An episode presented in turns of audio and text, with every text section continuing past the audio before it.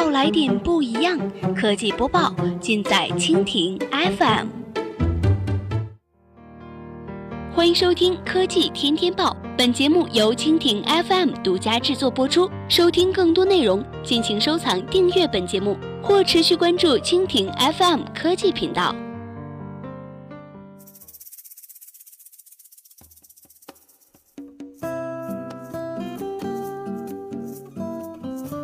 大家好，欢迎收听今天的海外播报。今天呢，我们来关注一下，推特有意增加用户标记不良信息功能，但是又怕被玩坏。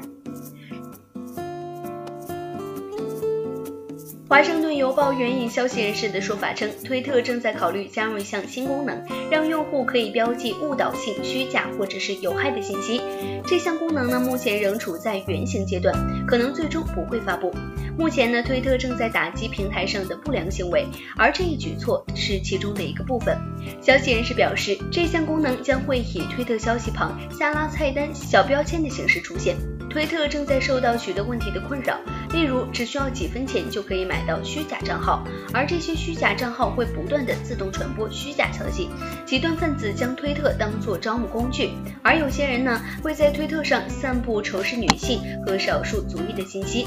去年美国总统大选再次表明了处理这些问题的紧迫性。评论人士和研究人员指出，社交媒体对于公众讨论存在毒害作用。根据皮尤研究中心去年十二月份的一项调查，三分之二的美国成年人认为，社交媒体上传播的假新闻导致人们对基本事实和公共事件产生了极大的困惑。第三方服务的一项研究表明呢，特朗普的粉丝当中有百分之五十九的是僵尸粉，而希拉里的粉丝当中却有百分之六十六。目前呢尚不清楚推特是如何运作这种用户标记不良信息功能。也有知情人士称，公司正在研究如何设计该功能。推特之所以在这一功能上进展缓慢，有一部分原因是担心用户滥用该功能。推特发言人艾米丽霍恩表示，该公司目前没有计划推出这项功能。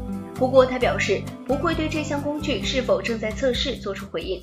他表示，目前没有计划在这方面推出任何产品。霍恩提到了本月早些时候推特的一篇博文，文章显示推特正在增加人员和资源，开发新工具，但是没有透露更多的信息。好了，以上就是我们今天节目的全部内容，感谢您的收听。如果你喜欢我们的节目，可以点击屏幕上方的星星来收藏我们的节目。